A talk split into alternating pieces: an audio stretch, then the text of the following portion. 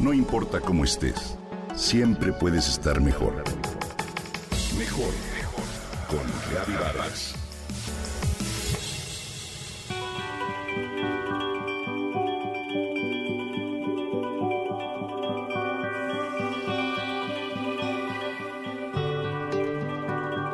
¿Qué nos ocurre al llegar a un lugar por primera vez? Cuando probamos un sabor nuevo, cuando experimentamos algo hasta entonces desconocido y nos impacta. Nos impresionamos, pero la emoción de la novedad es efímera. Y nos sucede lo que al cazador hambriento al encontrarse una manzana en el camino. Con la primera con la que tropezó dio brincos de felicidad. Con la segunda se alegró mucho. Con la tercera sonrió. La cuarta la recogió y le echó a la bolsa de manera indiferente la quinta y así hasta la décima las ignoró y las dejó en el suelo.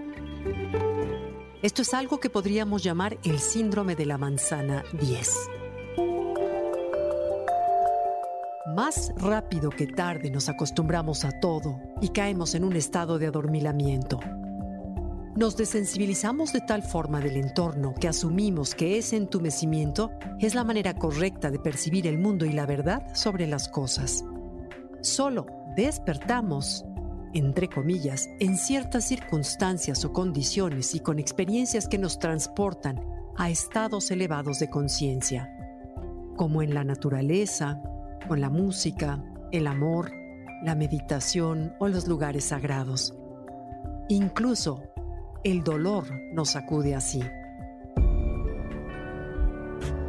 Diversas corrientes filosóficas o místicas, así como culturas antiguas, afirman que lo que experimentamos como la realidad normal es un estado muy limitado y que nuestra conciencia permanece dormida la mayor parte de nuestra existencia. De esta manera nos perdemos de apreciar y sentir una vida más plena, más rica y con mayor sentido. Steve Taylor, el profesor de espiritualidad y ciencia de la Leeds Beckett University en Inglaterra, encuentra dos motivos o características de dicho estado. La primera, nos sentimos separados de lo demás sin ser un todo. Nosotros estamos aquí y el mundo allá. Es decir, el yo que vive dentro de la mente está totalmente apartado del mundo exterior.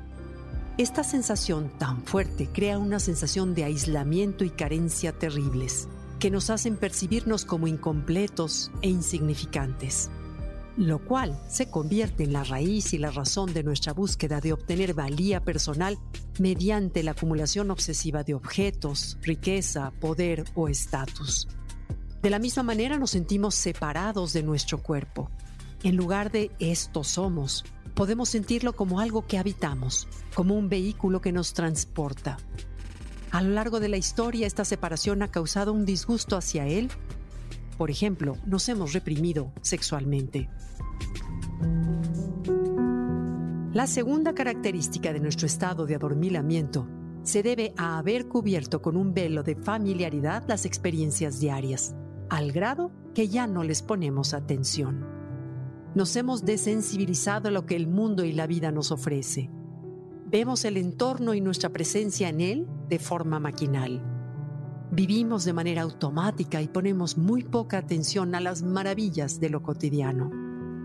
El mundo que vemos es solo mitad real, afirma Taylor en su libro Spiritual Science. Sin embargo, no siempre fue así. Nuestros antepasados de diversas culturas indígenas no sentían dicha separación. Se sentían estrechamente enlazados con el medio ambiente y los fenómenos naturales que percibían como intensamente vivos, incluso como expresiones de una fuerza espiritual como lo eran ellos también. Al igual, los niños tienen una percepción del mundo muy diferente a la de los adultos. Ellos no se sienten separados de su ambiente y todavía no se aletargan. Todo les asombra y provoca cuestionamientos. Ven con admiración los detalles y las cosas que los adultos ya ni volteamos a ver. Sin embargo, creemos que nuestra percepción del mundo es más válida que la de ellos.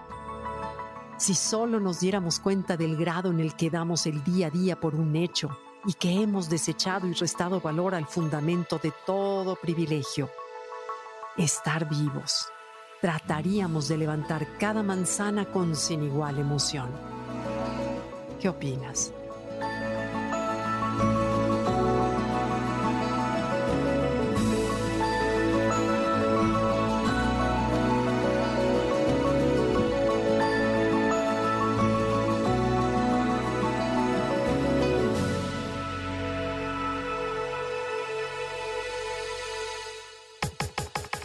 Comenta y comparte a través de Twitter. No importa cómo estés, siempre puedes estar mejor. Mejor, mejor, mejor. Con Gaby Vargas.